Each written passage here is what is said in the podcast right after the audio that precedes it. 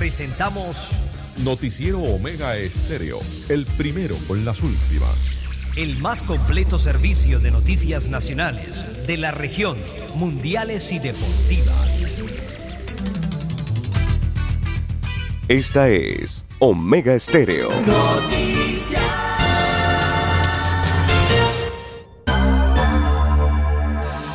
Presentamos a primera hora A primera hora, los titulares. los titulares de las noticias más importantes de hoy.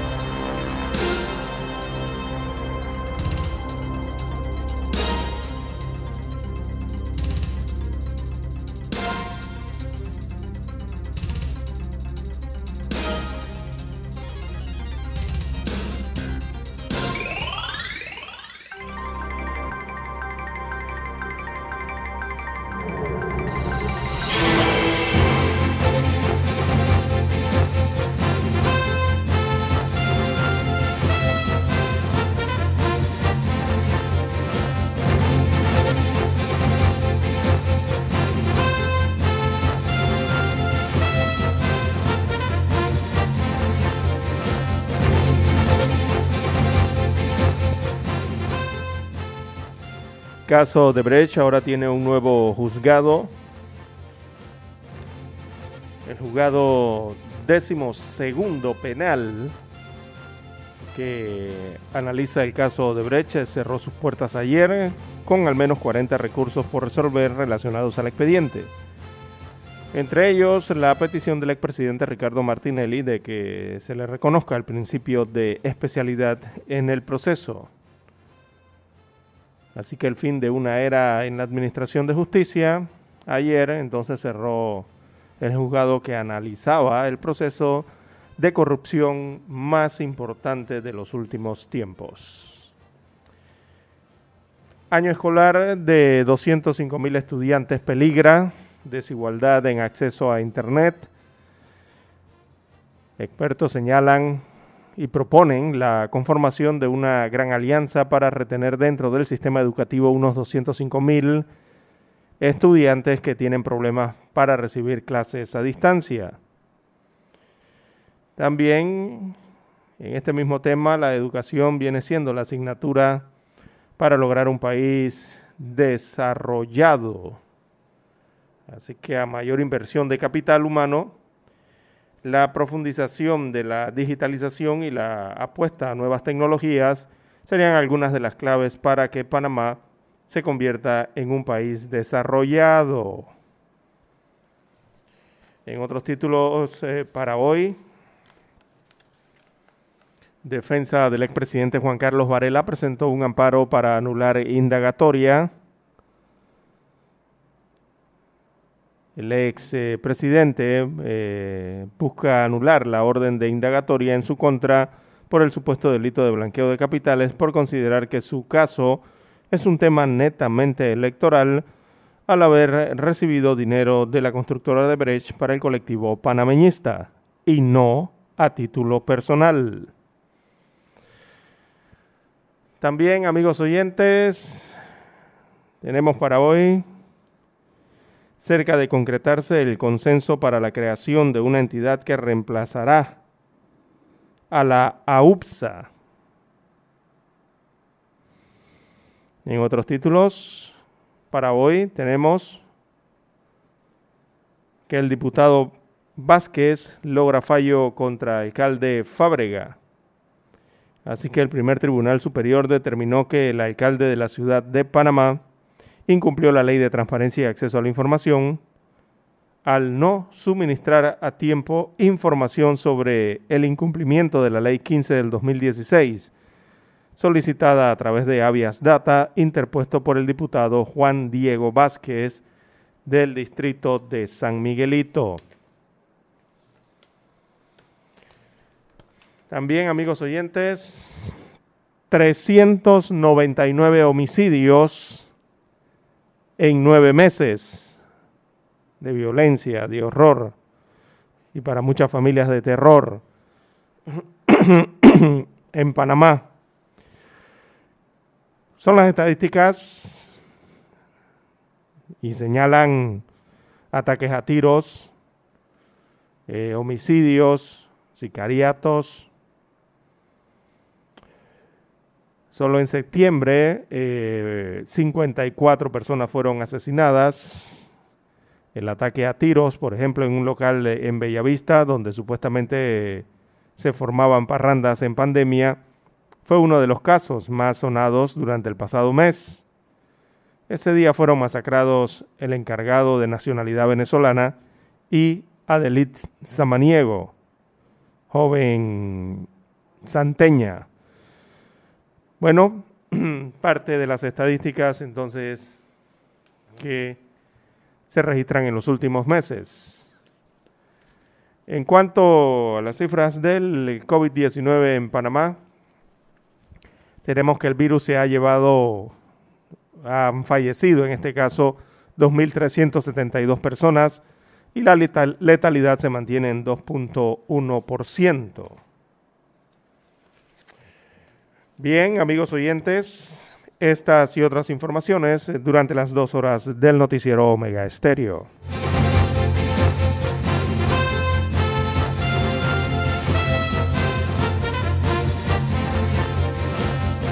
Esta es Omega Stereo.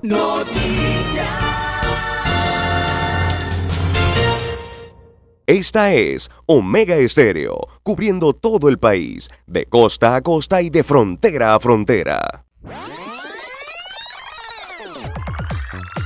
Omega Stereo tiene una nueva app. Descárgala en Play Store y App Store totalmente gratis. Escucha Omega Stereo las 24 horas donde estés con nuestra nueva app.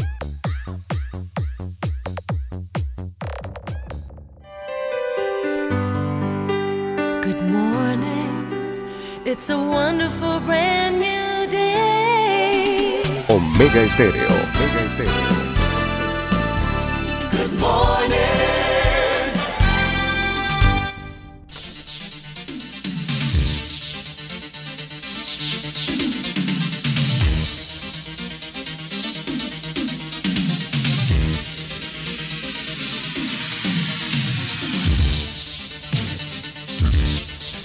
Bien amigos y amigas, muy buenos días. Hoy es jueves primero de octubre del año 2020. Iniciando un nuevo mes. Octubre empieza a probar la pandemia también. Ya se fue septiembre, no volverá más por lo menos el del 2020. Esperamos, con fe en Dios, ver el del 2021. Bien, Dani, está muy alto ese volumen, por favor, se oye en la calle. Los vecinos tienen que dormir. Gracias. Muy buenos días amigos y, amigas. En el, tablero de, en el tablero de controles nos acompaña don Daniel Araúz Pinto. Hoy vino como medio sordo. Tendrá los oídos tapados. Porque, oiga, qué escándalo tenía. El bafle. Cuidado, nos llegan pensando que es un sitio de parranda. Sí, hombre, cuidado, llega la policía, piensan que estamos aquí en, una fiesta privada. Nos multan. Nos multan, bueno, a Dani. Bien, el orgullo del Valle de los Lagartos en la tabla de controles. En la mesa informativa les saludamos. César Lara. Y Juan de Dios Hernández Sanjur para presentarles las noticias, los comentarios y los análisis de lo que pasa en Panamá y parte del mundo en dos horas de información. Iniciando la jornada como todos los días con mucha fe y devoción, agradeciendo esta oportunidad a Dios Todopoderoso que nos permite llegar a sus hogares, acompañarles en sus vehículos, en sus lugares de trabajo y donde quiera que usted se encuentre a esta hora de la madrugada en Panamá y el resto del mundo a través de las diversas formas de comunicación moderna que tiene la estación. Pedimos para todos salud, divino tesoro seguridad ante tantos peligros que nos acechan y protección también. Le pedimos a Dios, le pedimos que nos dé sabiduría, eso es muy importante. Ahora con la sabiduría se, se resuelve el mundo. Así como también fe, mucha fe cierta, eso es importante. No tenga fe por metas. Eso debe ser un sinfín incalculable y la fe no tiene oídos ni tiene ojos, Lara. La fe es algo interno, es un poder interno que tiene el ser humano. Invisible pero sensible. Cuando usted es un hombre o mujer de fe, usted siente que tiene la fe y no lo tenga por meta o por logro o por peticiones. La fe debe estar en usted siempre. Consejo sano y con esta reflexión iniciamos así esta mañana, amigos y amigas. Eh, mi línea directa de comunicación, la tenga allí, es el WhatsApp doble seis catorce catorce cuarenta y cinco. Ahí me pueden escribir para cualquier pregunta, consultas, temas legales, eh, temas noticiosos y pues para aportes importantes también. Gracias. César Lara está en varias redes. Lara, ¿cuál es su cuenta? Bien, estamos en las redes sociales de Twitter e Instagram. Allí nos puede encontrar en la cuenta arroba César Lara R. Arroba César Lara R es la cuenta en la red social Twitter, también en Instagram para sus comentarios, denuncias, fotodenuncias, reporte del tráfico temprano por la mañana. Recuerda sus incidentes, accidentes, todo lo que se encuentra en la vía, protestas, inundaciones, tranque eh, toda esa información la puede enviar entonces a esta cuenta que le puede servir de información al resto de los conductores. También sus reportes de sintonía los puede enviar allí. Bueno, Lara, iniciando con el recuento de hechos sobre el coronavirus y el COVID, 2.372 es el número de fallecidos hasta ahora y la letalidad se mantiene en 2.1. ¿Qué otros números y detalles maneja usted allá, don César? ¿no? No tiene la información, pero si usted me informaba todos los días cuando salía eso en la televisión, ya usted me tenía un informe. ya le dio pereza. Déjeme abrir aquí. Bueno, voy con esto acá. En las últimas 24 horas, el Ministerio de Salud confirmó 742 casos positivos nuevos en coronavirus y 8 nuevas defunciones. En total hay 112.595 casos acumulados en todo el país y 2.372 defunciones, como ya dijimos, desde que comenzó la crisis sanitaria en el mes de marzo. El informe epidemiológico detalló que hay 21.162 casos activos, o sea, 21.162 personas pueden estar contagiando o pueden contagiar, y en eso ahí es donde hay que cortarle las alas al coronavirus, tomando las medidas de seguridad y de control sobre todo la gente que pues está registrada como contagiada, que está activa, de los cuales ya 20.358 están en aislamiento domiciliario y otras 804 están hospitalizadas. No me dice aquí cuántos están en hoteles.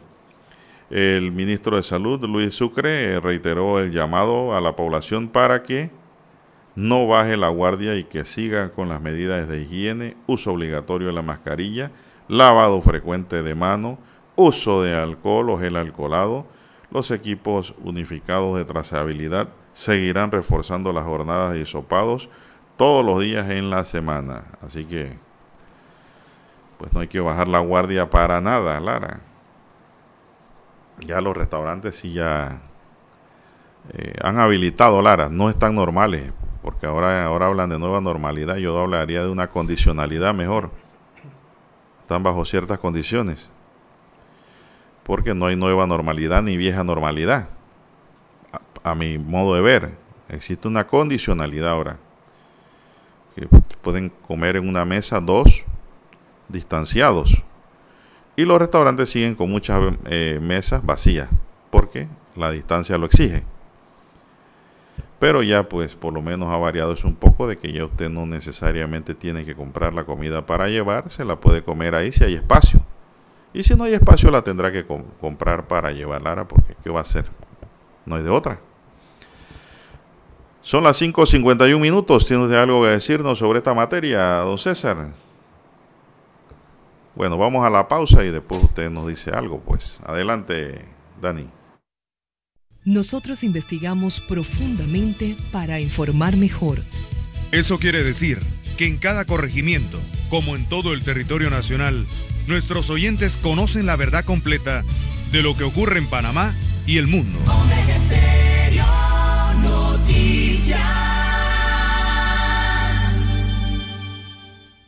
Para anunciarse en Omega Estéreo, marque el 269-2237. Con mucho gusto le brindaremos una atención profesional y personalizada. Su publicidad en Omega Estéreo. La escucharán de costa a costa y frontera a frontera. Contáctenos 269-2237. Gracias. En centrales telefónicas, es tu mejor opción. Te asesoramos y ofrecemos buena atención. Con años de experiencia trabajando para ti. La casa del teléfono, ubicados en Via Brasil y lista hermosa. La casa del teléfono, líder en telecomunicaciones. La casa del teléfono, distribuidores de Panasonic. Ven a visitarnos. Casa del teléfono. 229-0465 lsdtcorp.com Distribuidor autorizado Panasonic.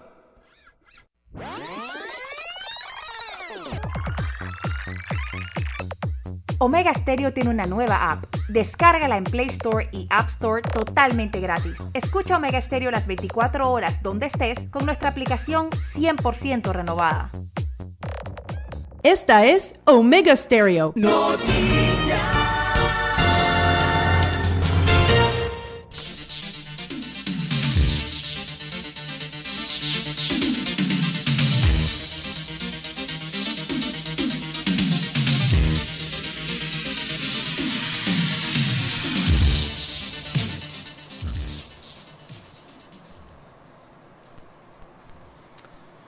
Bien, amigos oyentes, las 5.53 minutos de la mañana en todo el territorio nacional.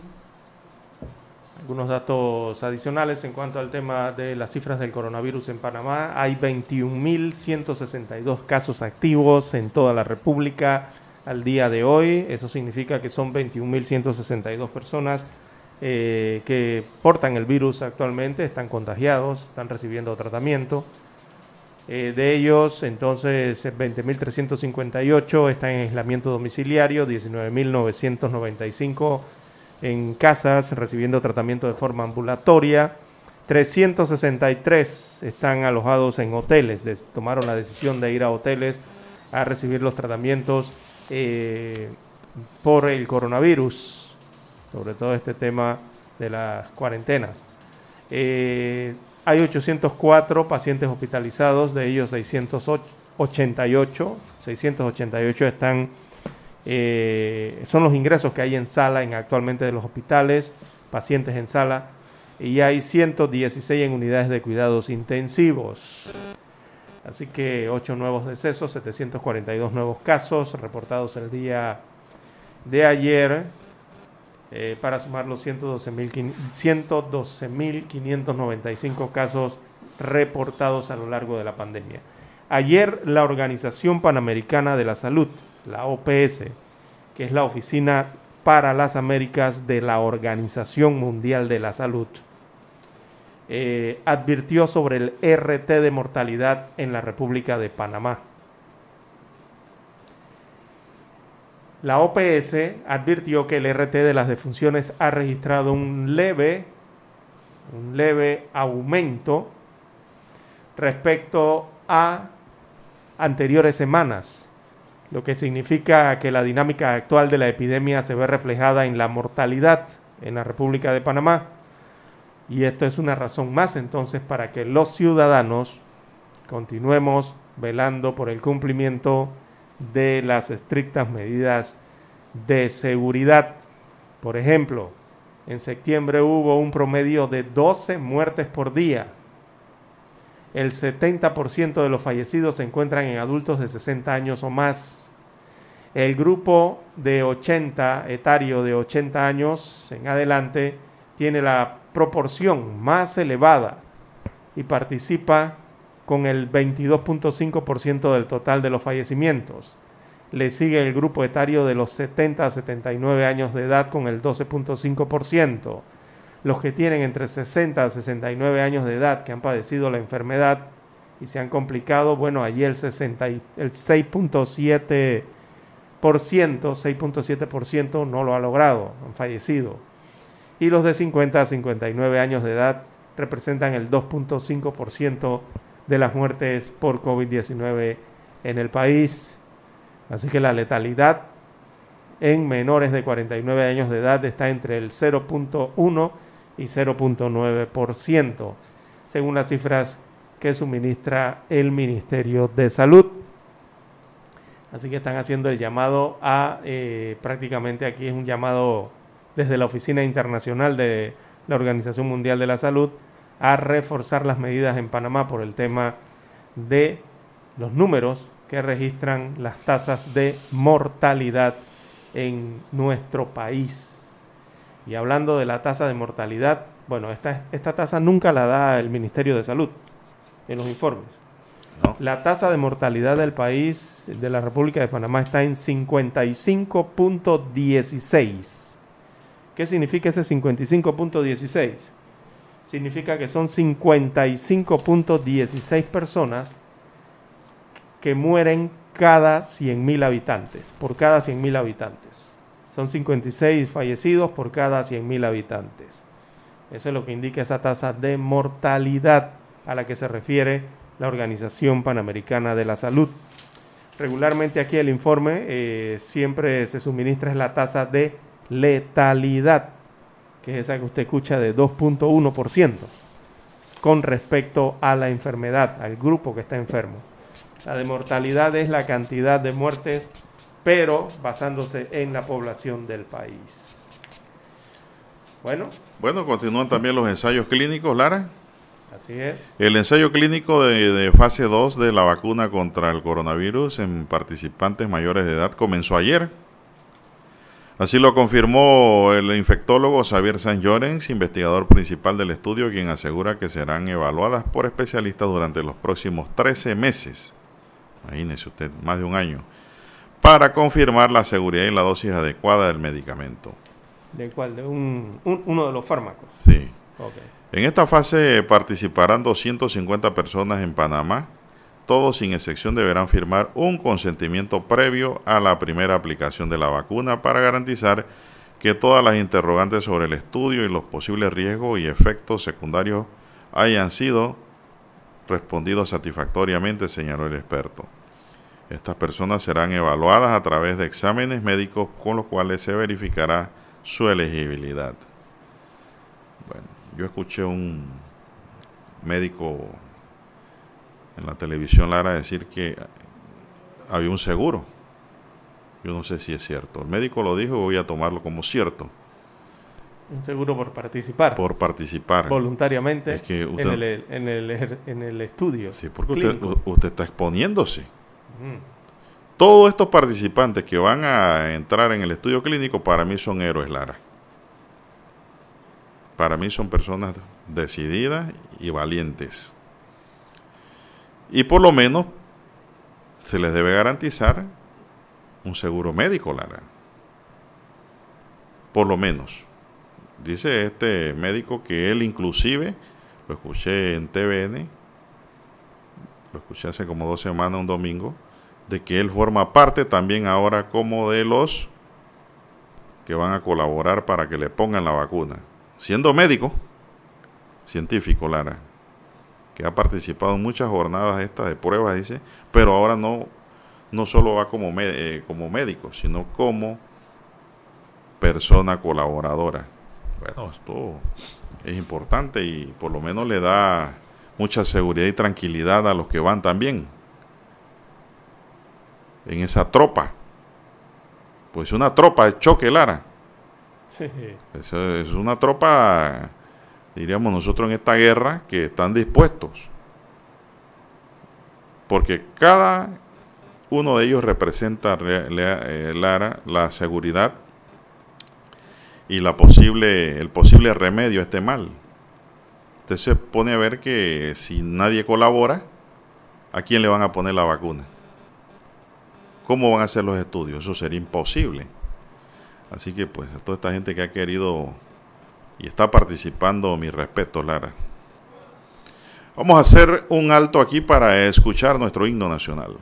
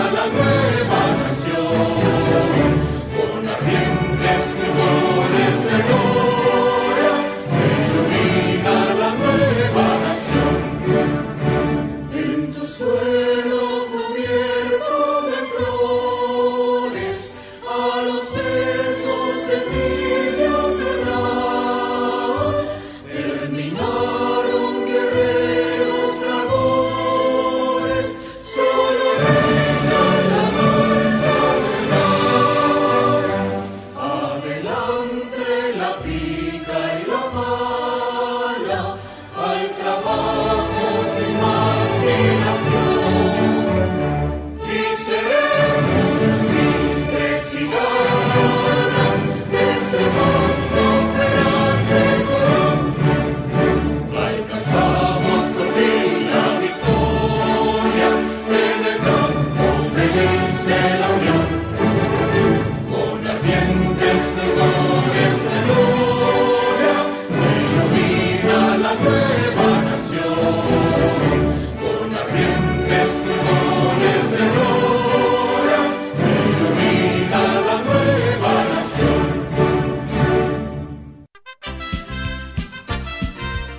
Infoanálisis.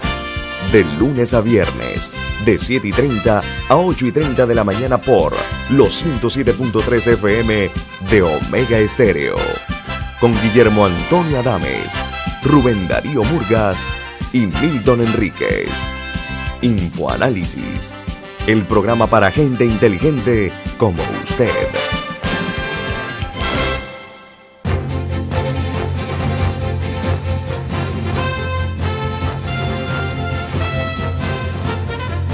Bien, son las 6-5 minutos, señoras y señores. 6-5 minutos. Bueno, aquí me informa un oyente Lara que me escribe. Dice, licenciados, ¿qué estará pasando que en los supermercados no hay leche deslactosada? Bueno, no sé realmente qué ha pasado con las plantas. Y he visto... o la producción. o la producción, sí. He visto, sí, en que algunos en que la venden, la venden casada en un bipac. Te ponen un- una leche entera con una lactosada, pero yo no quiero leche entera. No, entonces, compras eso por llevarte la lactosada y qué haces con la leche entera, la grasosa. Entonces, pero sí, yo creo que hace falta esa leche, es una leche distinta y que evita problemas gástricos. Y más para la gente que son que sufren de problemas de rechazo a la lactosa. Bien, son las seis, seis Y- minutos. Y eh, bueno, recordemos que estamos en pandemia y también eh, nosotros recibimos eh, productos de otros países debido al intercambio comercial Ah, libre sí, que hay, sí, ¿no? sí, un- esta vez ¿Y qué ocurre? Que, bueno, esto, la, la- el COVID ha afectado no simplemente a Panamá, sino a los países también La eh, producción. de la región. Por lo menos hay países, eh, Costa Rica trae leche a Panamá, recordemos, no, no sabemos si es que han dejado de hacer la importación, no sé si producto del COVID o de otra situación, pero sí llega cierto porcentaje de, estos productos lácteos de otros países. Hay que ver cómo ha estado la situación ¿no? en esos países y también han tenido que parar sus plantas o qué ha pasado. Igualmente aquí en Panamá, ¿no? Aunque sabemos que pese a la enfermedad, eh, pese a la pandemia, el sector eh, eh, ag- agrario, eh, agrario en este, en este caso es pecuario y la producción de leche no se detiene, el sector de alimentos ¿no? de los países continúa laborando. Pero bueno, Dice habrá alguna aquí- situación. De- Algo debe estar pasando que no hay de ese tipo de leche. Dice que un oyente, bueno, Juan de Dios, lo Hay que que pasa es que esa leche tiene problemas de registro sanitario. Ah, vio, sí. Y eso viene de Costa Rica. Ahí está. Es de la productora Dos Pinos. Bueno, Esa, pe- esa pero misma. que yo le he comprado también con los, eh, con los productos nacionales. La bola glase. Ujú, también sí. Sí, pero no la veo. Bueno, eso podría ser otro, otra situación. Saludos al amigo Everardo, hombre. Gracias por Gracias, estar en sí. sintonía y Esa era siempre la que me refería, la de- participante. La de, los, la de los dos pinitos. Que sí hay hace rato que no se ve en los supermercados. Bueno, hablando de productos y de tantas cosas, Laras, eh, Lara, Oiga, te dije Laras, eres Lara. Sí. Eh, vendieron la estrella, La azul. La volvieron a vender. ¿Qué dice la información? Coca-Cola FENSA vende todas sus acciones a empresa hondureña. Así la vendieron a un consorcio hondureño. y eh, ese consorcio hondureño viene siendo esto del joint venture, integrado para su negocio de productos lácteos en Panamá. Eh, recordemos que así lo tenía la Coca-Cola y la Coca-Cola FENSA, son consorcios mexicanos. Ellos anunciaron ayer la venta de la totalidad de su participación accionaria, o sea, el 100%. Ahí no es que vendieron de que 50, 20, no. Vendieron el 100% de la totalidad de sus acciones eh, en la participación de la Estrella Azul de Panamá. Esto se lo vendieron al consorcio hondureño que se llama Panamá Dairy Venture Limitada, que es el nuevo y único accionista de las industrias lácteas SA, conocidas en nuestro país como Estrella Azul. Así que se emitió un comunicado ayer por parte de la compañía Coca-Cola. Ellos informaron que a Panamá Dairy Venture Pertenece a un grupo multilatino que opera en la región centroamericana, siendo activo en la industria alimenticia y de consumo masivo. Aunque no se reveló el modo de la transacción, el comunicado señala que el nuevo dueño llega para aportar al país experiencia y conocimiento en el sector lácteo y para continuar impulsando la marca Estrella Azul. Eh, recordemos que la Estrella Azul es un ícono de Panamá. Es un producto... Pero el grupo FENSA se mantiene con Coca-Cola, ¿no? Sí, ellos se mantienen con su negocio de la Coca-Cola. Y eh, otros productos, agua. En el 2011, recordemos que la empresa mexicana Coca-Cola FENSA, la, la embotelladora más grande de productos de Coca-Cola a nivel mundial, eh, los mexicanos en términos de volumen de venta, ellos compraron el grupo panameño Industrias Lácteas, ¿no?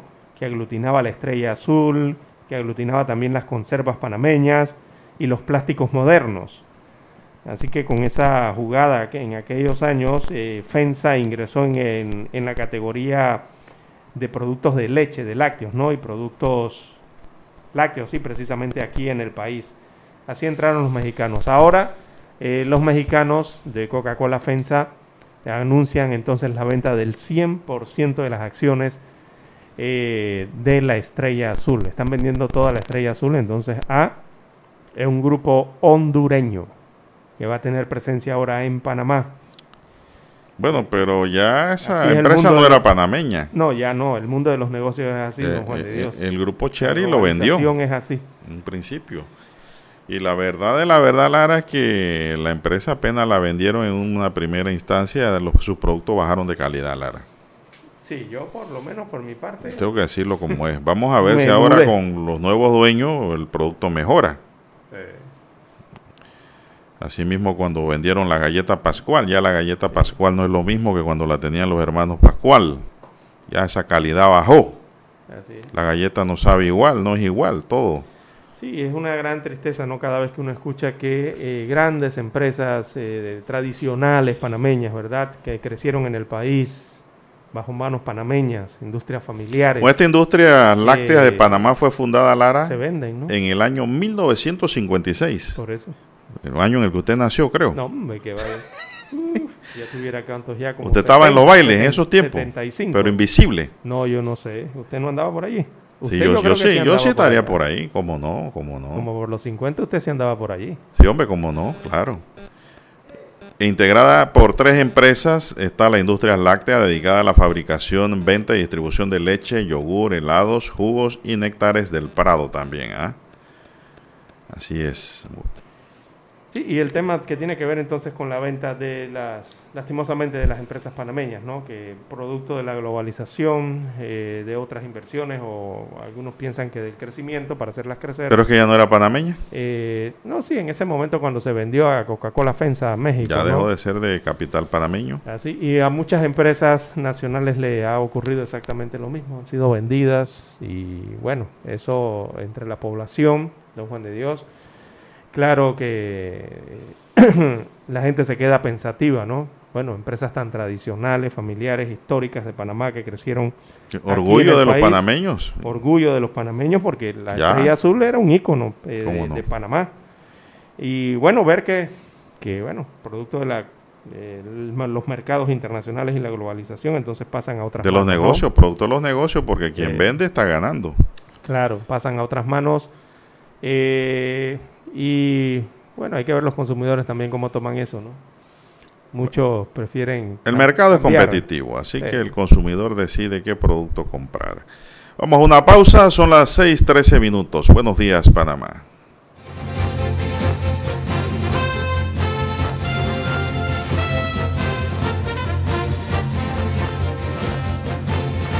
Para anunciarse en Omega Estéreo, marque el 269-2237 con mucho gusto le brindaremos una atención profesional y personalizada.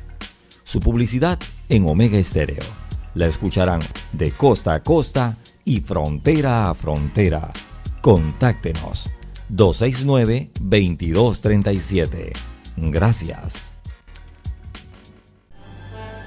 Omega Estéreo presenta el reportaje internacional vía satélite desde Washington.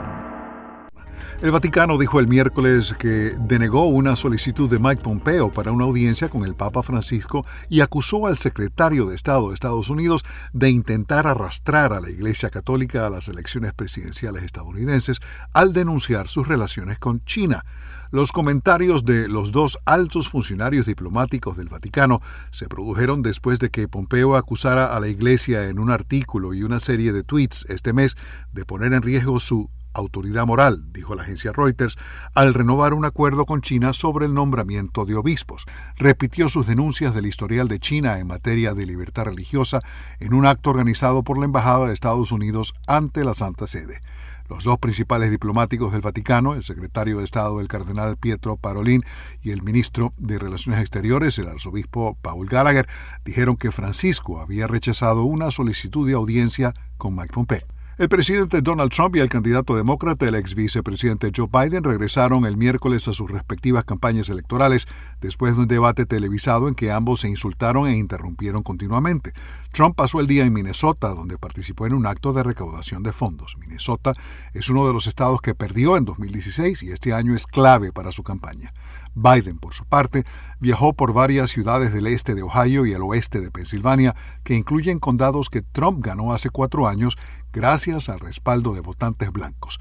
El más reciente sondeo de Reuters Ipsos da a Biden una ligera ventaja sobre Trump en Pensilvania. Omega Estéreo presentó el reportaje internacional vía satélite desde Washington.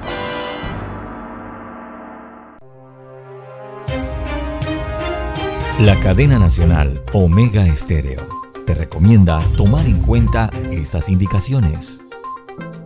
Les habla Rubén Darío Murgas Torraza para recordarles que nadie tiene un doctorado en el coronavirus y todos tenemos que hacer nuestra parte.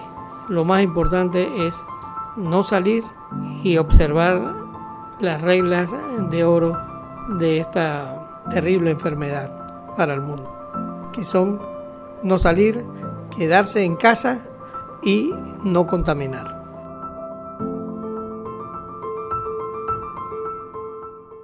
Esta es Omega Stereo.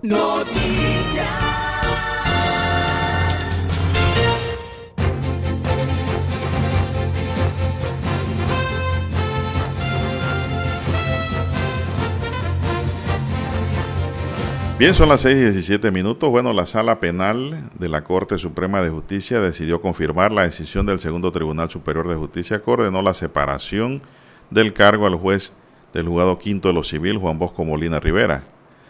La magistrada sustanciadora fue María Eugenia López y en la publicación eh, de un edicto se lee que la Corte en la sala penal de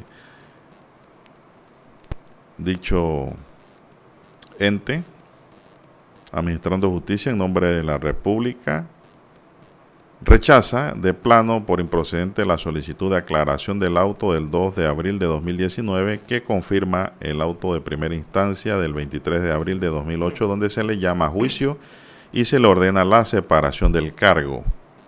Todo comenzó cuando los abogados Juan Felipe de la Iglesia y Héctor Castillo denunciaron al juez Molina Rivera porque éste había entregado unos intereses generados en, una, en unos certificados de garantía, a pesar de que estaba secuestrado en un expediente civil. La denuncia provocó que el segundo Tribunal Superior de Justicia, el 23 de julio de 2008, imagínense usted dónde viene esto, Lara, resolviera llamarlo a juicio por abuso de autoridad y separación del cargo. 12 años después, no, no, mucho tiempo. Entonces debió decidir si el hombre era culpable o inocente hace tiempo.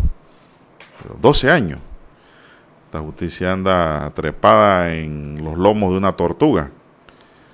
Pero el magistrado Molina pidió apelación, lo cual nuevamente fue resuelto en su contra en la sala tercera. Entonces presentó un recurso de casación donde pedía aclaración de la sentencia y ya dijeron que no, que va para juicio.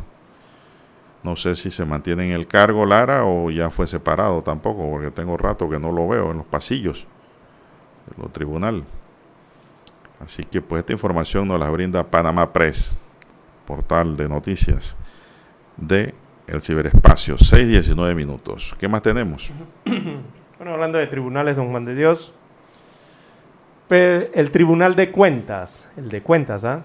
confirmó su decisión de archivar el proceso eh, contra el consorcio Ciudad Deportiva de David 2013, que era responsable de la construcción de un complejo deportivo en la provincia de Chiriquí, contrato adjudicado por el Instituto Panameño de Deportes, conocido como PAN Deportes. Así que el fallo del Tribunal de Cuentas del pasado 3 de septiembre y firmado por los magistrados Alberto Cigarrista, Reinier del Rosario Franco y Álvaro Bisuetti Ceballos, negó el recurso de la Fiscalía de Cuentas argumentando que seguir con el proceso en la esfera patrimonial podría incurrir en un doble juzgamiento, toda vez que el Tribunal de Arbitraje de la Cámara de Comercio y Agricultura de Panamá había dado la razón al consorcio y obligado al Estado a indemnizar a la empresa. Así que eso se detuvo. La Fiscalía de Cuentas presentó el recurso de reconsideración en diciembre del año pasado. Esto fue durante la administración de Guido Rodríguez en el Tribunal de Cuentas, argumentando que existían evidencias probatorias que daban cuenta de una lesión patrimonial al Estado, ¿no? En este caso, producto de lo que sería el desembolso efectuado por el PAN Deportes en concepto de anticipo que debían utilizarse para cumplir con el diseño, la construcción, también el estudio y equipamiento de la Ciudad Deportiva de David 2013, lo cual no se hizo. Así que eh, el Tribunal de Cuentas archiva entonces ese caso de la ciudad deportiva de allá de la provincia de Chiriquí. Otro caso más que se archiva. Son las 6.21 minutos, señoras y señores, 6.21 minutos en su noticiero Omega Estéreo, el primero con las últimas. Un noticiero para gente pensante, gente inteligente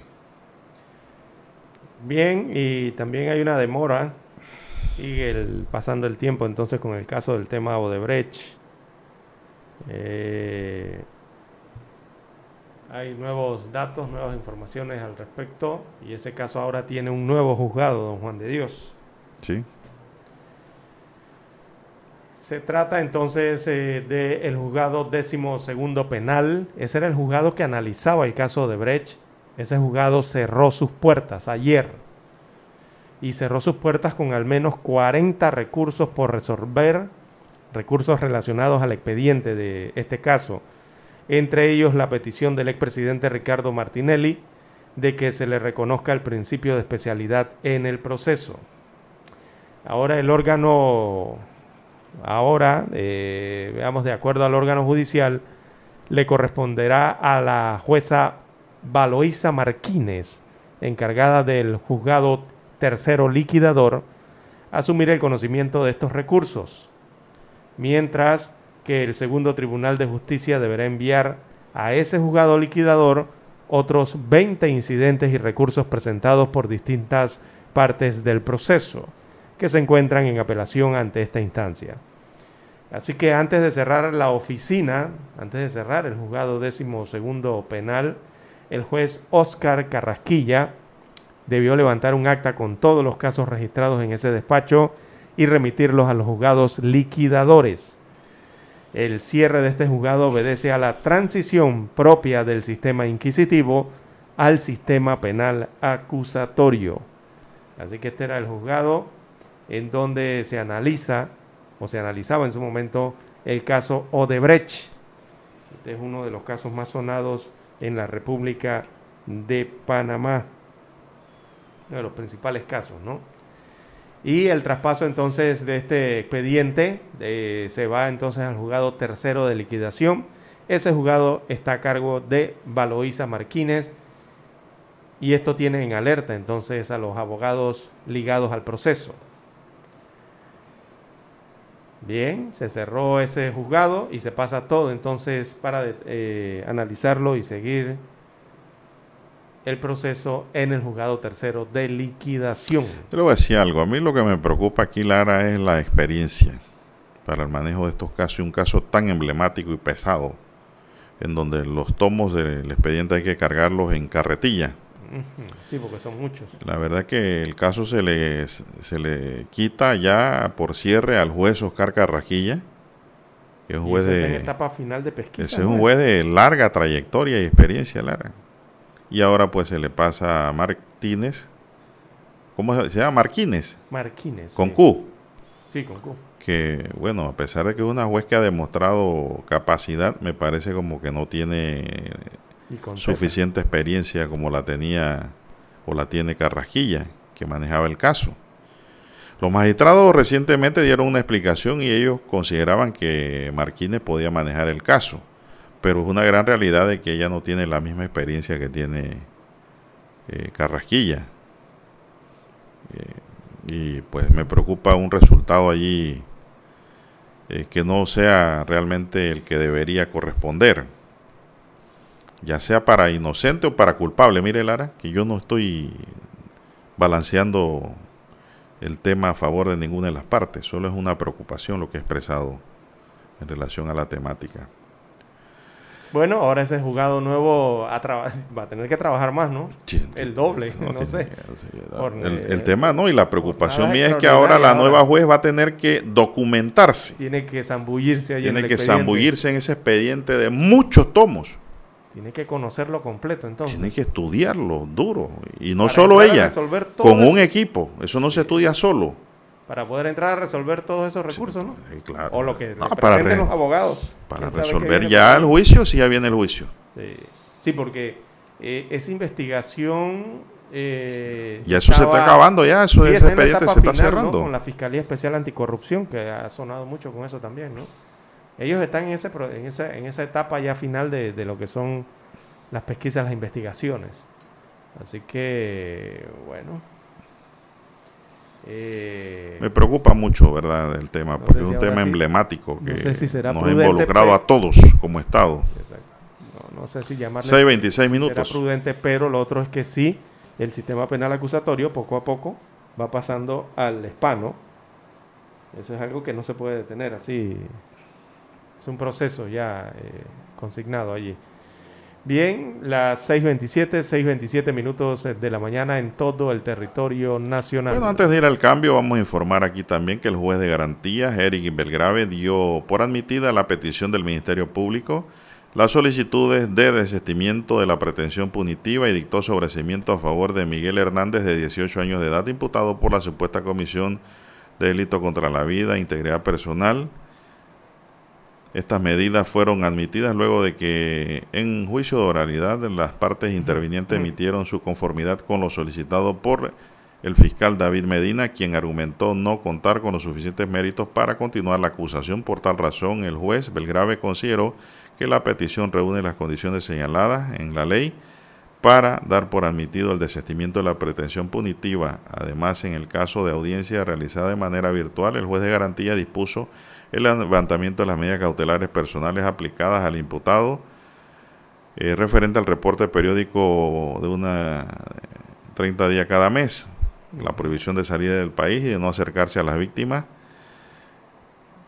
Cabe destacar, dice la nota, que por este caso se mantiene en curso la investigación de los dos últimos ciudadanos imputados, los cuales mantienen la medida cautelar personal de detención preventiva y le estamos hablando del caso del búnker, ¿no? En Colón, en donde pues en Espinar murieron varios jóvenes y este primer muchacho fue detenido y, eh, y al final se demostró de que él no tenía vela en el entierro, no tenía participación alguna, ni intelectual ni materialmente en esos homicidios, en esos femicidios y en esos robos que se dieron allá en Colón. Bueno, Así fue la misma fiscalía que pidió el sobreseimiento y ruptura del proceso. Bien, se nos eh, agota el tiempo en este bloque. Vamos a la pausa, Daniel, para escuchar el periódico. Bien, amigos oyentes, la decana de la prensa nacional, la estrella de Panamá, titula para este jueves primero de octubre del año 2020. Varela o defensa de Varela presentó un amparo para anular indagatoria. Destaca la información de portada que el expresidente Juan Carlos Varela busca anular la orden de indagatoria en su contra por el supuesto delito de blanqueo de capitales por considerar que su caso es un tema netamente electoral al haber recibido dinero de la constructora Odebrecht para el colectivo panameñista y no a título personal. La estrella de Panamá tiene un entrecomillado de, de las declaraciones del expresidente de la República. Abro comillas, le cito. En algún momento Lazo conoció a las autoridades de Odebrecht y a partir del mes de enero del 2009 aumentó su respaldo a mi candidatura de vicepresidente, producto de esa relación. Cierro comillas. Es la cita que se tiene de Juan Carlos Varela, expresidente de la República en primera plana de la decana de la prensa nacional. También destaca hoy la estrella de Panamá, conozco el tema penitenciario y el manejo de la delincuencia aparece fotografía de Carlos González Rojas. Él es el director encargado del sistema penitenciario. Quiere dejar como legado la tecnificación del sistema penitenciario. Conversó sobre la carrera penitenciaria. Eh, también estudia la ley que rige el sistema que requiere de muchos cambios. En cuanto al manejo de la pandemia en las cárceles, asegura que la seguridad se ha redoblado y que pronto reiniciarán las visitas a los reos. Todo esto lo dice en una entrevista exclusiva que tiene hoy el diario La Estrella de Panamá en la página 4A. En otros títulos, diputado Vázquez logra fallo contra alcalde Fábrega. Así que el primer Tribunal Superior determinó que el alcalde de la ciudad de Panamá, José Luis Fábrega, incumplió la ley de transparencia y acceso a la información al no suministrar a tiempo información sobre el incumplimiento de la Ley 15 del 2016, solicitada a través de un habeas data interpuesto por el diputado independiente Juan Diego Vázquez del distrito de San Miguelito. En otros títulos, para la mañana de hoy, nuevas tecnologías digitales, un reto regional, Así que la actualización de sistemas de soluciones es una necesidad constante entre las industrias tecnológicas, lo que ha sido un reto desde el impacto de la pandemia por el nuevo coronavirus.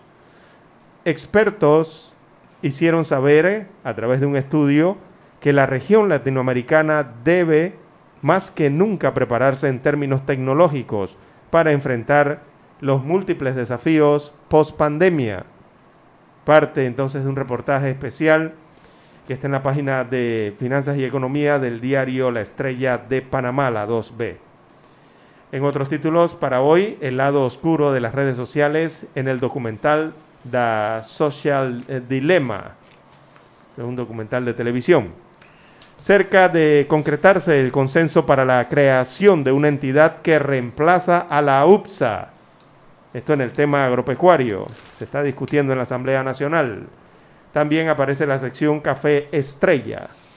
Bueno, en el Café Estrella el titular es Sin tradición no hay innovación. Aparece fotografía de la chef panameña eh, Greta Mayorga. Ella apuesta por una modernización de la gastronomía panameña sin olvidar las raíces. Modernización. ¿Cuál sería la modernización, don Juan de Dios? Echarle menos aceite. ¿De qué? A la comida panameña, típica. Bueno. Para mí ningún aceite es bueno. Eh, bien, en otros títulos eh, para hoy, vamos a las internacionales del diario La Estrella de Panamá. Tienen en primera plana a Donald Trump y a Joe Biden, ciudadanos norteamericanos, uno presidente actual del país y otro que aspira a ser el presidente de ese país. Así que la titulan la multimillonaria campaña de Biden y Trump. Los candidatos a la Casa Blanca han recolectado más de 3 mil millones de dólares para gastarse en campaña. Imagínense usted, don Juan de Dios. 3 mil millones de dólares, amigos oyentes. Shelia eh, Krumholz, administradora principal del Center for, eh, el Centro para las Políticas Responsables en su traducción al español, explica cómo, cómo funcionan las donaciones de campaña en los Estados Unidos de América Y lo explica en un reportaje especial en la página 6A del diario La Prensa. O sea, cómo se invierten esos 3 mil millones de dólares que reciben o han recolectado a base de donaciones ambos candidatos presidenciales a la Casa Blanca. Bien, el cuadro del COVID-19 de la estrella de Panamá destaca 21.162 casos eh, confirmados. Creo que aquí eh, me atrevería a hacerle una corrección. Esos 21.162 son los casos activos confirmados, o sea, son las personas portadoras del virus actualmente. Destaca también 742 nuevos casos, los reportados ayer por las autoridades. Hay 2.372 fallecidos a lo largo de la pandemia. Ayer las autoridades en las últimas 24 horas reportaron eh, 8 nuevos fallecimientos en las últimas 24 horas. Y la estrella destaca 89.061 o 61 pacientes recuperados o personas recuperadas a lo largo de la pandemia. Es el cuadro que tiene de COVID-19 la estrella de Panamá. Bien, pasamos ahora a los títulos que tienen portada el diario La Prensa. Don Juan de Dios. Así es, vamos a ver rápidamente qué nos dice el diario La Prensa en su primera plana. Año escolar de 205 mil estudiantes peligra desigualdad en acceso a Internet. Nivia Roxana Castrellón propone la conformación de una gran alianza para retener dentro del sistema educativo a unos 2.500, a 205.000 estudiantes, perdón, repito el número, unos 205.000 estudiantes que tienen problemas para recibir clases a distancia. La conectividad. Es un problema real y con conectividad ya hay problemas, ahora aquellos que no reciben nada. Caso de Brecht ahora tiene un nuevo juzgado en fin, el fin de una era en la Administración de Justicia. Ayer cerró el juzgado que analizaba el proceso de corrupción más importante de los últimos tiempos. El juzgado decimosegundo penal que analizaba el caso de Brecht cerró sus puertas ayer con al menos 40 recursos por resolver relacionados al expediente, entre ellos la petición del expresidente Ricardo Martinelli de que se le reconozca el principio de especialidad en el proceso. Ahora, de acuerdo al órgano judicial, le corresponderá a la jueza Valoisa Marquínez encargarse del juzgado tercero liquidador, asumir el conocimiento de estos recursos, mientras que el segundo tribunal de justicia deberá enviar a ese juzgado liquidador unos 20 incidentes y recursos presentados por distintas partes del proceso que se encuentran en apelación ante esta instancia. Juzgado tercero liquidador también lleva el caso Blue Apple. Imagínese usted. Y lleva otra cantidad de... Es el juzgado responsable de los casos relacionados con blanqueo de capitales, que son casos tan complejos como el caso de Brecht. Bueno. Están echando toda la complejidad pienso, hacia el tercero. Pienso, Lara, que el cierre del juzgado recientemente que analizaba estos procesos, el personal lo deben pasar para allá. Es lo que corresponde administrativamente y con buen juicio por parte de los superiores de la Administración de Justicia. Cierro el juzgado, pero esos funcionarios que estaban manejando eso los pasos de apoyo entonces a la jueza Valoisa Marquínez. Es lo correcto. Si no se hace así, creo que no hay de otra. No hay de otra. Surge reclamo al acto público para el alquiler de carros a la presidencia. El proceso de licitación para el alquiler de flota vehicular del Ministerio de la Presidencia enfrenta nuevos cuestionamientos. Arrendadora Global SA, una de las compañías que ofertó, presentó un reclamo al informe que emitió la comisión verificadora que declaró desiertos varios renglones del proceso y sugirió adjudicar solo dos renglones.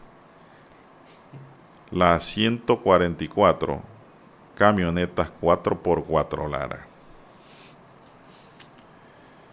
Y es que estos funcionarios no pueden andar en pick-up o en carros que no sean así, tan pifiosos. No, y lo raro es, eh, es, el alquiler de vehículos y entonces cuando usted se va a la licitación está partidita. Eh, dicen unas 4x4, las otras dicen sub, pero que también son 4x4 y así, varios, parecieran varios ítems similares pero en distintos rubros. Educación, asignatura para lograr un país desarrollado. Luis Alberto Moreno presidió hasta ayer el Banco Interamericano de Desarrollo. Mayor inversión en capital humano, la profundización de la digitalización y las apuestas, las nuevas tecnologías serían algunas de las claves para que Panamá se convierta en un país desarrollado. Este logro estaría al alcance de muy pocos países de la región y Panamá es uno de ellos, según Luis Alberto Moreno, que presidió hasta ayer el Banco Interamericano de Desarrollo. También tenemos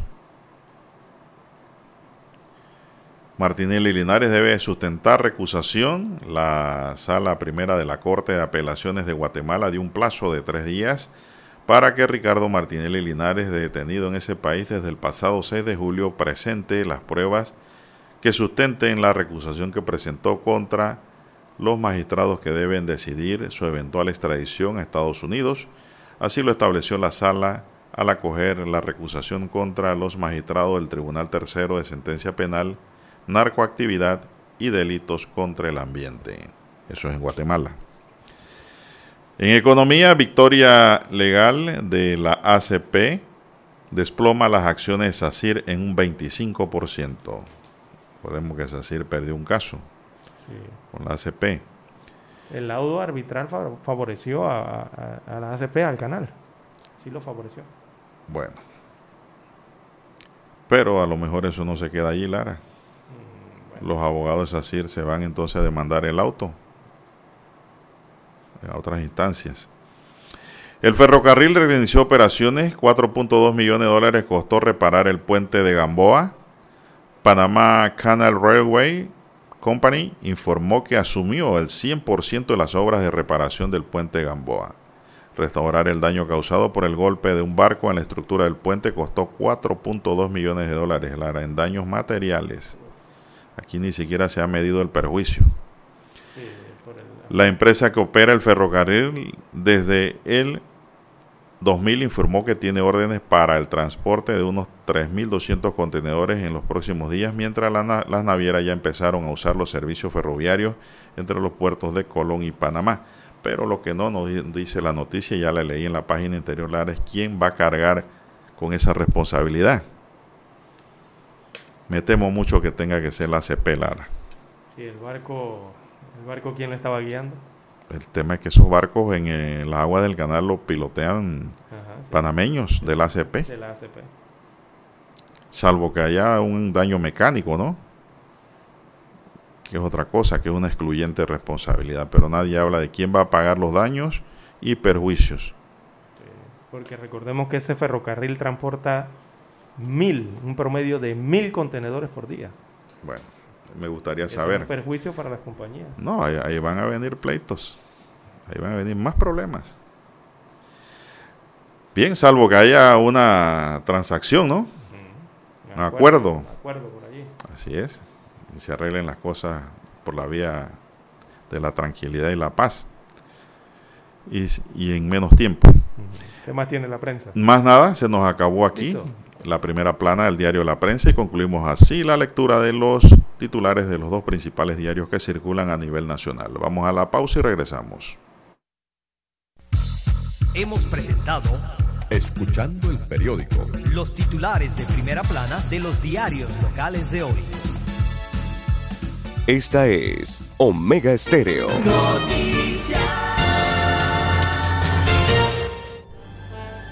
Omega Estéreo presenta el reportaje internacional vía satélite desde Washington. La deforestación, el cambio climático y la conversión de áreas silvestres para la producción de alimentos humanos están destruyendo la red de vida de la Tierra, dijo Antonio Guterres a los líderes mundiales.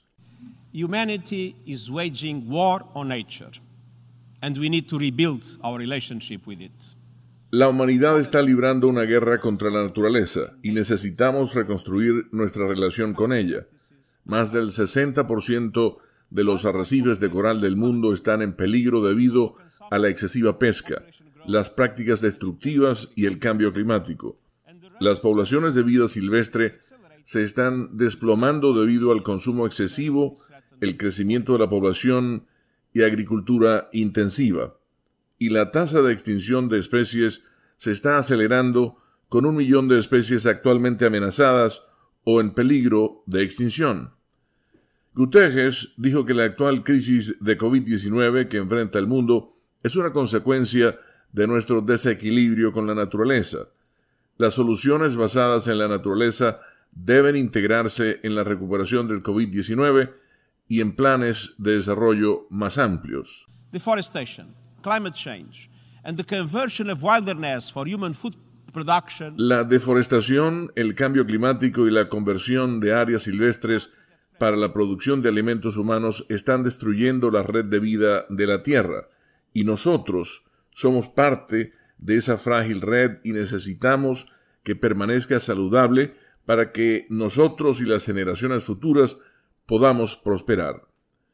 La comunidad internacional ha fracasado en gran medida en sus compromisos de sostenibilidad hechos hace una década, dijo el secretario general de las Naciones Unidas, pero agregó que la naturaleza es resistente y puede recuperarse si atenuamos nuestro implacable asalto. Leonardo Bonet, Voz de América, Washington.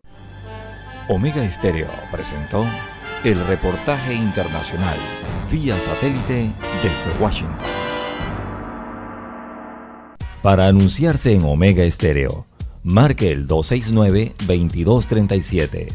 Con mucho gusto le brindaremos una atención profesional y personalizada. Su publicidad en Omega Estéreo. La escucharán de costa a costa y frontera a frontera. Contáctenos 269-2237. Gracias. Noticias.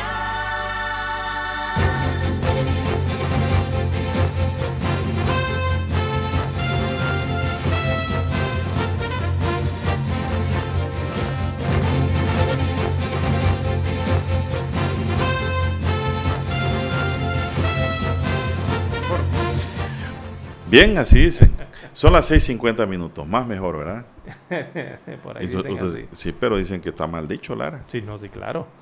Que es mejor, me acuerdo de mis una- maestras. una de las dos. Cuando uno es niño habla así, la maestra regañaba. No se dice más mejor, se dice mejor. Pero bueno, más mejor quiere decir que es más que mejor. es un grado superlativo de la calificación de algo que es mejor. Así es. 6.50 minutos. Eh, temprano se, nos está pasando últimamente darles el reporte temprano del clima, don Juan de Dios. Hay que dar ese reporte siempre al A ver, eh, inicio. venga con el clima para Clímaco. al inicio del noticiero, pero bueno, ahora por la mitad. Bien, el pronóstico del tiempo eh, para la República de Panamá. en síntesis, aguaceros y chubascos dispersos sobre el área marítima del país y también otros sectores del país. Para la mañana se esperan aguaceros dispersos, según este mapa, con actividad eléctrica en el área marítima del Pacífico panameño. También chubascos eh, dispersos en sectores de la región oriental, eh, también la península de Azuero y el sector de la región occidental en el Pacífico. O sea, entiende usted que oriental es Darién y lo más occidental es Chiriquí. Por allá estará cayendo todo esto. Habrá cielo parcial nublado a mayormente nublado en el resto del país. En horas de la tarde se esperan aguaceros con actividad eléctrica en la región occidental del país, sectores de la región central, estas provincias centrales, también Colón, Gunayala, zonas montañosas de Panamá Oeste y zonas montañosas de Panamá y Darién. Por ahí estará esta situación. También posibles chubascos aislados en el resto del país. En horas de la noche se esperan lluvias de variada intensidad con actividad eléctrica en la región occidental y Veraguas, o sea, Chiriquí, Veraguas, Darién.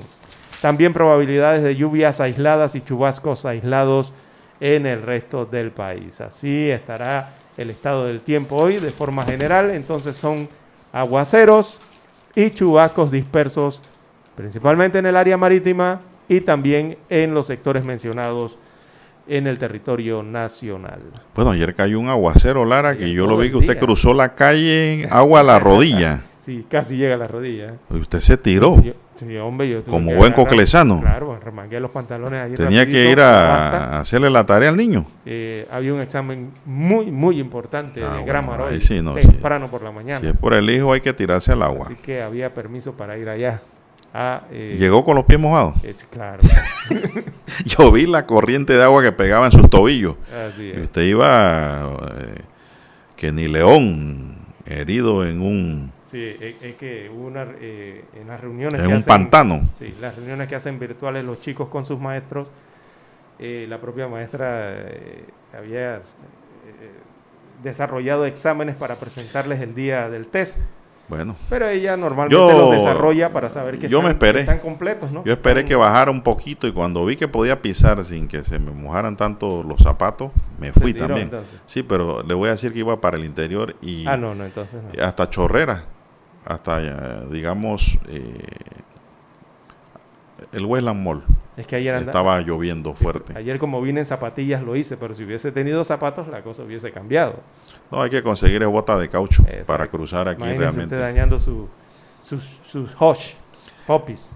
Son las Eh, 6:53 minutos. 125 Bueno, Lara, dólares, no, después no, del no. debate del martes en los Estados Unidos, la comisión que regula los debates presidenciales Oiga, sí. anunció que tomará medidas Sí. para asegurar una discusión más ordenada en los próximos encuentros entre el presidente Donald Trump y su adversario demócrata Joe Biden, después del caótico duelo del martes en Cleveland, en donde hubo puños y patadas. De- de- poco le faltó ahí que se tiraran los, no sé, los figuradamente bolígrafos. hablando, ¿no? En sentido metafórico, por el desorden. El debate del martes hizo evidente que debería agregarse más estructuras, dice la agencia Fran Press, al formato de los debates restantes para asegurar una discusión más ordenada de los temas, indicó en un comunicado el organismo independiente. Sí, pero la verdad es que el moderador del canal internacional Fox eh, estaba de- desarrollando los temas que estaban previstos para ese debate. El detalle aquí fue de los que estaban participando en el debate, sobre Bueno. todo, principalmente, el presidente eh, Donald Trump, que tenía una actitud como de que o, o no dejo hablar, o no dejo que se desarrollen las temáticas, o, o no sé, o es así. eh, La comisión dijo personalidad es así, no sé. que pronto anunciará medidas adicionales para mantener el orden en los próximos dos debates. La próxima semana los compañeros de fórmulas de los candidatos, el vicepresidente Mike Pence y la senadora demócrata Kamala Harris, debatirán en Salt Lake City. Eso va a estar bueno, ¿ah? Salt Lake, sí. Trump y Biden volverán a debatir el 15 y el 22 de octubre en Miami, en Nashville, Tennessee, respectivamente. Pero van a tener un nuevo formato. Bueno, yo Sí. creo que van a tener que usar bozales. Por eso es la única forma. Cuando le eso- toca a usted, usted entonces quítese el bozal. Exacto. Por eso es que ayer preguntaba yo, después de ver eso caótico que ocurrió la noche anterior, yo pregun- me preguntaba si es que iba a haber otro debate presidencial en los Estados Unidos. Cuidado que dice Trump que no va a ninguno más. De- después de lo visto en la- esa Cuidado. noche, yo me quedé, no, hombre, ¿qué debate va a haber? Cuidado, alguna de las dos campañas dice que no. eh, Ya, no hay debate. Los parámetros están Pero mire- violados. Porque acuérdese que para ir a estos debates hay una comisión que se reúnen con las campañas y las campañas aceptan, ellos aceptan. Bueno, sí, cada uno va a tener tres minutos y va a hacer esto y no va a haber comerciales y no va a haber esto y no va a- y, y esto sí va a haber y esto sí va Pero Todo el mundo de los- cumplir esos parámetros, pero la noche del debate Pero que se les Lara, olvidó. la próxima semana viene el de los vice. Ajá, sí, viene Kamala con Y ese, ese de los vice va a llamar la atención mucho porque mucha gente quiere saber más de Kamala Harris. No de. Mike Pence. Ya Mike Pence es Mike Pence lo conoce. conocido. Pero a ver qué trae Kamala Harris. sobre todo es abogada, ¿no? Bueno, es política. Senadora. A ver lo que trae, qué, qué expone y cómo expone. Eh, realmente yo veo a Kamala Harris como Obama, pero femenino. Lara. Sí, algo, algo, algo. Lo veo así, el ¿no? estilito. Obama, pero en- ahora en el estilo femenino. Y eso lo hace más interesante todavía, porque es mujer. La mujer es más interesante, Lara, que el hombre, para que sepa. Sí.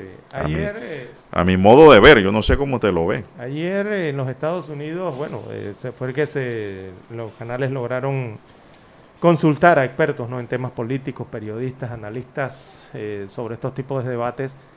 Y la verdad es que eh, al unísono todos los expertos allá en los Estados Unidos catalogaron ese debate de Trump y Biden como el peor de la historia de los Estados Unidos de América. Y lo dicen ellos mismos allá. que están acostumbrados a ver este, este tipo de, de debates y cómo se desarrollan a través de los años, ¿no? Biden habla de vergüenza, Trump alude a supremacistas. El candidato demócrata a la Casa Blanca, Joe Biden, calificó ayer la actitud del mandatario Donald Trump en el debate presidencial de una vergüenza nacional, en referencia a las continuas interrupciones del republicano que recibió varios llamados de atención del propio moderador, Chris Wallace. Quizás no debería decir esto, pero el presidente de Estados Unidos se condujo de una forma que creo que fue una vergüenza nacional, dijo el demócrata durante una, un acto en compañía de aliens en Ohio, un estado clave para llegar a la Casa Blanca, donde Biden es favorito para imponerse según las encuestas. No solo me atacó a mí y a mi familia, también atacó al propio moderador, dijo el ex vicepresidente de Obama, de Barack Obama. En tanto, Trump respondió a la polémica por su negativa a denunciar a, la supremacista, a los supremacistas blancos durante el debate y llamó a los militares de extrema derecha a retirarse y dejar que la policía haga su trabajo. Bueno, Lara, los supremacistas no son más que los racistas. Mm, sí. Eh, eh, Dicho de otra manera. Crudamente, así mismo, como te lo está diciendo. Así es, punto. Eso es así. Sino que ahora todo le dan una aplicación distinta, Lara, eh, una semántica diferente, suavizadora, por ejemplo, al trabajador ahora se le llama colaborador, ¿no? por, para citarte un ejemplo, para darle una tonalidad, un brochazo de mucha suavidad y color tenue, pastelado, ¿no? Pero no llaman las cosas reales ahora ya como son. Le van cambiando los nombres y las calificaciones tal vez de otra manera, pero al fin y al cabo es lo mismo. Bueno, don Daniel, Arauz Pinto, vamos a la pausa para regresar con más del acontecer nacional ahora. Esta es Omega Estéreo. Desde Washington, vía satélite y para Omega Estéreo de Panamá, presentamos Buenos Días, América. Buenos días, América. Vía satélite. Desde Washington.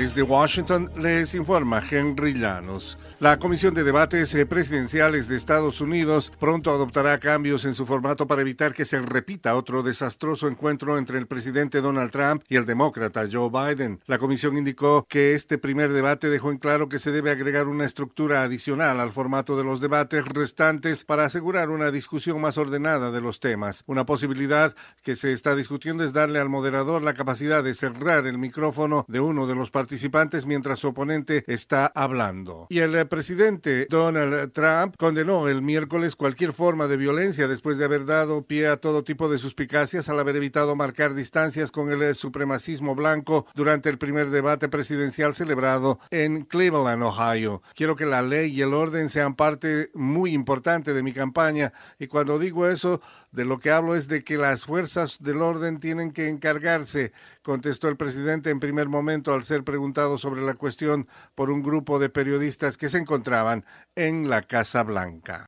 El gobierno de Nicaragua intenta radicalizar la presión contra opositores y medios de comunicación al promover una reforma constitucional y dos iniciativas de ley. Desde Managua nos informa Daliana Ocaña. Solo en el mes de septiembre el gobierno de Nicaragua, encabezado por el presidente Daniel Ortega, promovió en la Asamblea Nacional una reforma constitucional para instaurar en el país la cadena perpetua y dos iniciativas de ley para controlar a los agentes extranjeros y castigar el ciberdelito en el país. Juristas como José Palé advierten sobre la intención del Estado de criminalizar a los opositores al sandinismo. El gobierno persigue mejorar su arsenal represivo para que el judicial pueda reprimir a los ciudadanos. Daliano Caña, Voz de América, Nicaragua. India reportó hoy jueves 86.821 nuevos casos de coronavirus y otros 1.181 decesos, lo que hace de septiembre su peor mes desde el inicio de la pandemia. Los datos elevan el total nacional de infecciones a más de 6.300.000 de personas, con 98.678 fallecidos. Solo en el último mes, India aumentó en un 41%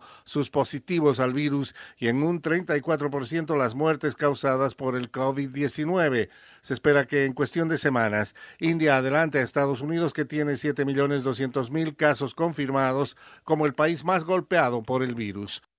Un ex candidato presidencial opositor en Venezuela descarta apoyar la participación en elecciones legislativas por no haber alcanzado condiciones electorales. Desde Caracas nos informa Carolina Alcalde. El dos veces candidato presidencial Enrique Capriles, quien días atrás desató polémica en el país al manifestar su posición de acudir a las elecciones parlamentarias previstas para el 6 de diciembre, exigió que el evento electoral sea postergado, pues de lo contrario aseguró que la elección no le sirve al país. Tenemos que luchar por condiciones. ¿Cómo hacemos de esto que va a viene, que está convocado? ¿Cómo lo convertimos? En un hecho político que nos permita avanzar más allá. ¿Quién puede oponerse a eso? ¿Quién puede oponerse a que un preso que hoy esté en las calles y sea libre como tiene que ser cada venezolano? Carolina, alcalde Voz de América, Caracas. El Ministerio de Relaciones Exteriores de Costa Rica dio a conocer que a partir del 1 de octubre de 2020 su embajada y el consulado general cierran en la República Bolivariana de Venezuela. Por medio de un comunicado de prensa, la Cancillería explicó que el cierre se debe a medidas de contención del gasto público, las cuales anteriormente habían sido anunciadas por el gobierno del país centroamericano. En los próximos días se informará sobre medidas adicionales que el Ministerio de Relaciones Exteriores y Culto implementará desde Washington vía satélite y para Omega Estéreo de Panamá hemos presentado Buenos Días América. Buenos Días América vía satélite desde Washington. Omega Estéreo, música, información y entretenimiento. Multibank, 30 años de experiencia a tu lado, presenta la buena noticia. Con la participación de la sociedad civil, organizaciones no gubernamentales, MIDES, Mitradel, Meduca, SINAPROC, entre otras instituciones y ministerios que se han sumado a hacer los cambios en las políticas prioritarias y necesidades para organizar y planificar el Plan Estratégico Nacional 2020-2024, la Secretaría Nacional de Discapacidad realiza talleres a nivel nacional sobre la elaboración del Plan Estratégico Nacional 2020-2024. Estos talleres se realizan en la plataforma Zoom y Facebook Live, presididos por el doctor Miguel Cuellar, consultor del Plan Estratégico Nacional, con la participación de instituciones de gobierno y ONG, y además la incorporación de otras provincias como Coclé, Herrera, Los Santos y Veraguas. En la consulta se ha establecido la ruta a seguir, cómo se ejecutarán y en qué nivel de consultas y mediación está el plan estratégico en cuanto a la promoción y aceptación de los diferentes grupos y movimientos asociativos, pues este plan de consultas y evaluación está alineado con las 125 acciones prioritarias del gobierno. En el mes de noviembre se hará la entrega final del plan 2020-2024 para ser aprobado ante el Consejo Nacional Consultivo de Discapacidad CONADIS y así tener la validación de la sociedad civil utilizando el fiel cumplimiento del lema Nada de nosotros sin nosotros, término utilizado desde 1990 por las activistas sudafricanas por los derechos de las personas con discapacidad, destaca una nota de prensa del Panamá Press. En Multibank estamos listos para darte la mano cuando más lo necesitas. Ven y cuéntanos hasta dónde quieres llegar. Consolidar tus deudas, comprar ese carro que tanto te gusta, planificar tu futuro a corto y largo plazo. Vamos, es el momento. Te esperamos para ofrecerte las mejores opciones para cada etapa de tu vida. Multibank, 30 años de experiencia a tu lado. Multibank, 30 años de experiencia a tu lado, presentó la buena noticia. Para anunciarse en Omega Estéreo, marque el 269-2237. Con mucho gusto le brindaremos una atención profesional y personalizada. Su publicidad en Omega Estéreo. La escucharán de costa a costa y frontera a frontera. Contáctenos 269-2237. Gracias. Nosotros investigamos profundamente para informar mejor. Eso quiere decir que en cada corregimiento, como en todo el territorio nacional, nuestros oyentes conocen la verdad completa de lo que ocurre en Panamá y el mundo.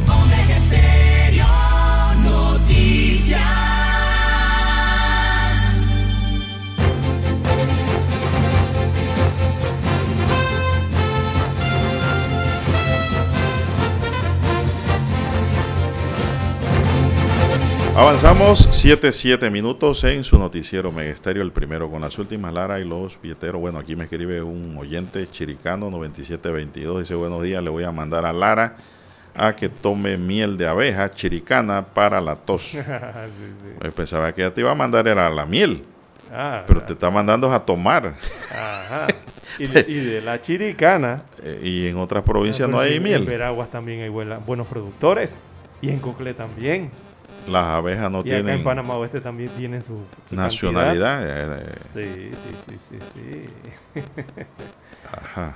Y en las 7, 8, 7, 8 minutos de la mañana en todo el territorio nacional. Uh-huh. Bueno. bueno. aprueban protocolos anti-COVID para las salas de cine Don Juan de Dios. Otro de no los, voy al cine, perdóneme. Otro de los... Discúlpeme, ¿cómo es? Perdóneme, pero discúlpeme. No voy para los cines. Los, los cines son... Paso. Son catalogados como industria ya, ¿no? Así que las salas de exhibición en Panamá, bueno, eh, han recibido por parte del Mitradel la aprobación de su guía de protocolo para evitar la propagación del COVID. Así que el documento firmado por esta entidad explica que la guía permitirá a los propietarios de cine elaborar y subir a la plataforma virtual digital sus respectivos protocolos cuando el MINSA o el Ministerio de Salud eh, determine una fecha para la apertura de estos comercios.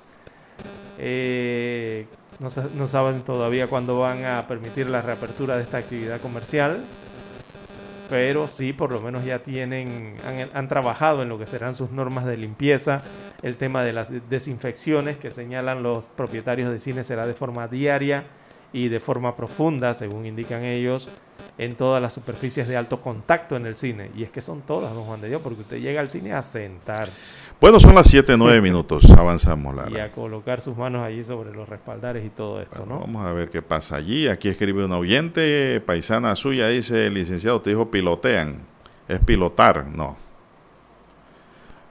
Está equivocada mi amiga oyente. Pilotean significa que es una conjugación del verbo pilotear si lo desea, lo puede consultar eh, la conjugación completa del verbo pilotear, que es un indicativo, presente indicativo dentro de la conjugación, que significa yo piloteo, tú piloteas, ustedes pilotean, ellos pilotean.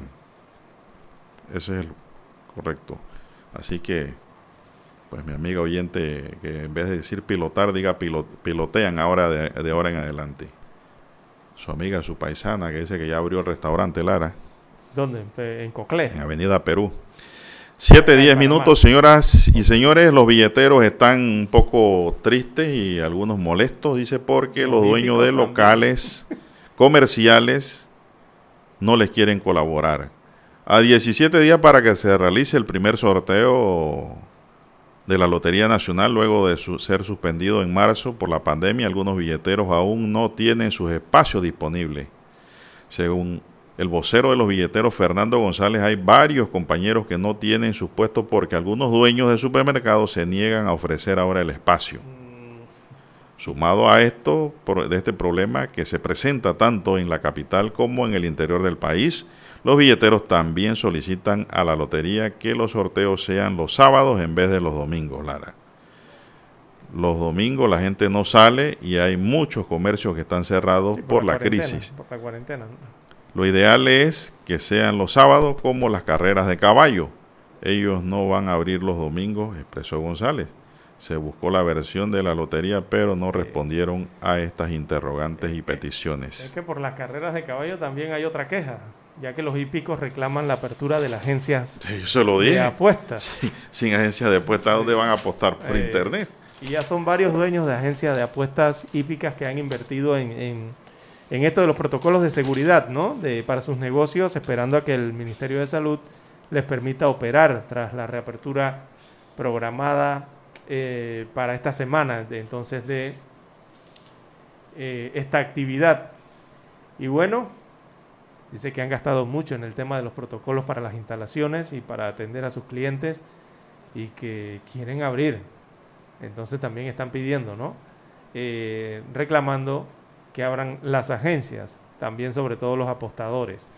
En cuanto a este de la Lotería Nacional de Beneficencia, don Juan de Dios y sus billeteros, la, pregunta es si, si, los comercios están obligados a eso. Yo creo que no, don Juan de Dios. No, es una colaboración. Exacto. ¿Por qué? Porque se supone, he de suponer yo, no estoy muy seguro, pero supongo yo, que se trata de vendedores ambulantes. Por más que tengan una tabla y una silla, ellos están catalogados como que no son vendedores ambulantes.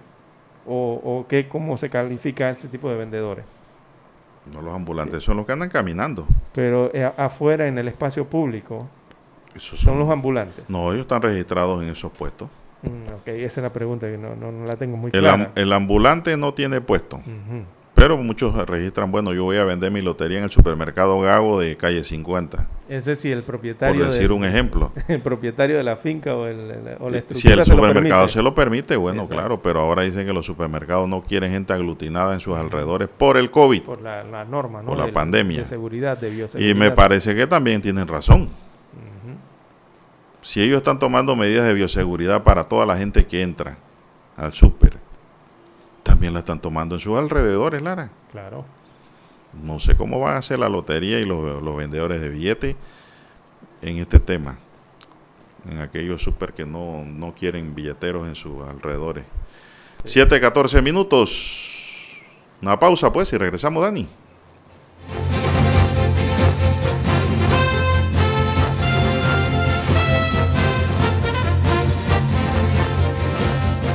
Esta es Omega Estéreo.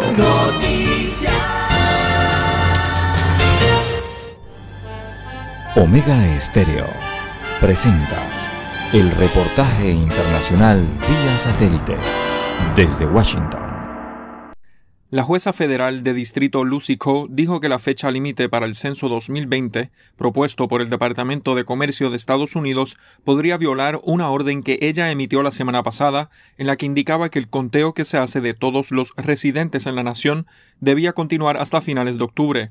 La jueza Coe sugirió que estaría dispuesta a considerar una moción de desacato contra el gobierno federal o una moción que diga que su orden ha sido violada. La administración propuso el lunes 5 de octubre como la fecha límite. En su decisión la semana pasada, la jueza de San José, California, aplazó la fecha límite del 30 de septiembre aprobada por la Oficina del Censo de los Estados Unidos para finalizar el recuento de personas, lo que automáticamente revirtió la fecha límite a un plan anterior en el que el plazo para finalizar las operaciones de campo era el 31 de octubre. La administración del presidente Trump apeló a esa decisión el viernes. La orden también suspendía la fecha límite del 31 de diciembre para que la oficina del censo entregue los números recopilados a ser utilizados para el proceso de distribución de fondos y de decidir cuántos escaños en el Congreso obtiene cada estado. En su decisión, Co se puso del lado de grupos de derechos civiles y gobiernos locales que habían demandado a la oficina del censo y al Departamento de Comercio, que supervisa a la agencia de estadística, argumentando que las minorías y otras personas en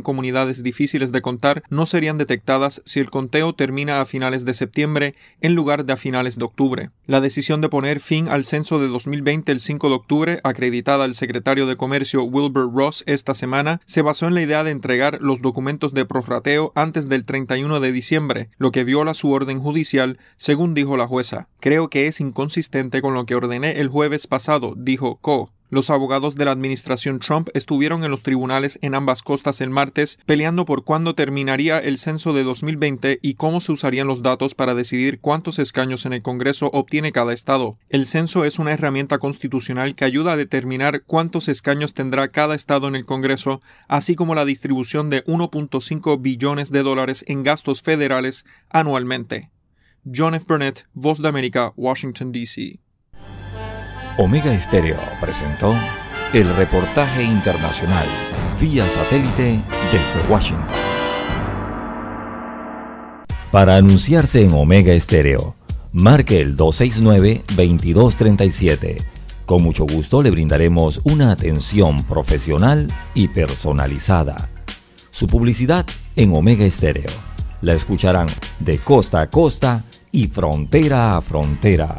Contáctenos 269-2237. Gracias. Omega Estéreo Noticias.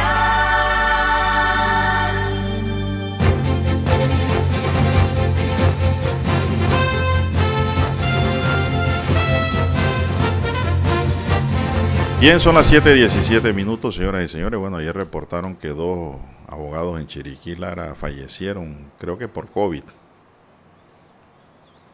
Y también un abogado de 41 años de la capital fue encontrado muerto en horas de la tarde en un motel ubicado en la avenida Valdía en David, a pesar de que ese tipo de negocio no tiene el aval para funcionar, Lara. Al parecer el abogado dice el siglo hoy estaba hospedado solo, versión que es investigada por las autoridades. El Ministerio Público espera los resultados de la necropsia para saber la causa de muerte de este abogado y el MINSA verifica si el dueño del motel incumplió las normas dispuestas frente a la pandemia que azota al planeta. Esto lo informó Elmer Quintero. Así que reportaron ese hallazgo del cuerpo pasada las 12 del mediodía, según fuentes. Eh, según se dijo, el, la víctima se llamaba Alexander Rodríguez. Me suena ese nombre. Ministerio Público entonces procedió. Sí, pero digo, ahora van a investigar si el hotel le alquiló la habitación. Porque está prohibido, ¿no? la actividad, pero yo te digo algo, Lara, toda regla tiene su excepción. Supongamos que usted es amigo o familiar mío, yo tengo un motel, un hotel en Chiriquí, y usted necesita hospedarse. Yo te puedo abrir una habitación, no comercialmente. Eres un huésped, miembro de la familia. Ya le di ideas a los defensores de la multa. Son las 7.19 minutos, señoras y señores. 7.19 minutos. Ya que habla de COVID, bueno, hay noticias en América en cuanto a este tema, también en Europa. Eh, son preocupantes todas, por supuesto, eh, por los efectos que tiene esto, el golpe que da económicamente, por lo menos aquí en América, eh, hacia el norte, en los Estados Unidos, aerolíneas como American Airlines y United Airlines han anunciado el despido de 32 mil trabajadores por las consecuencias económicas. A nivel mundial. Eh, de sus compañías. Bueno, ellos tienen gente contratada en todo el mundo. Exactamente. Donde llegan, pues, donde están. Exacto. Entonces, por motivos de la problemática económica eh, a causa del COVID, y han ido hasta el Congreso de los Estados Unidos eh, solicitando entonces paquetes de apoyo para evitar que se den los despidos de ambas compañías. Eh, American Airlines tiene previsto despedir 19.000 empleados, mientras que United eh, Airlines calcula que tendrá que despedir a 13.000 empleados de su compañía. Esto es el duro golpe entonces que están recibiendo una de las industrias precisamente más golpeadas por el COVID-19, que es el tema de la industria aérea y el turismo, ¿no? que son los que más fuertemente están siendo golpeados por esta situación.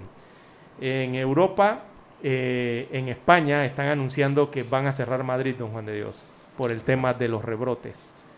Eh, la noticia fue dada... ¿Van a confinar? A confinar a Madrid nuevamente eh, temprano, ya que Madrid tendrá que cerrar la capital y otros municipios en 48 horas como mínimo. Y la región, preocupada entonces por los perjuicios socioeconómicos de la medida, considera que la situación epidémica está mejorando y estudiará entonces incluso recurrir judicialmente a la instrucción que va a dar el ministerio, el que tiene que ver con los temas de salud, la institución encargada de salud allá en España. Y este es producto de los rebrotes. Eh, la recomendación es volver entonces al tema de mayor cuidado y confinamiento, pero la ciudadanía eh, española eh, piensa que no debe ser así, también los comerciantes. Así que incluso eh, los ciudadanos hablan de recurrir a la justicia para echar para atrás esa decisión que se va a tomar por parte del gobierno español. Mire usted, ¿no? todo lo que provoca el COVID. Pero bueno, allá se respetan libertades y se respeta todo, ¿no? Sí, allá. tienen derecho a hacerlo.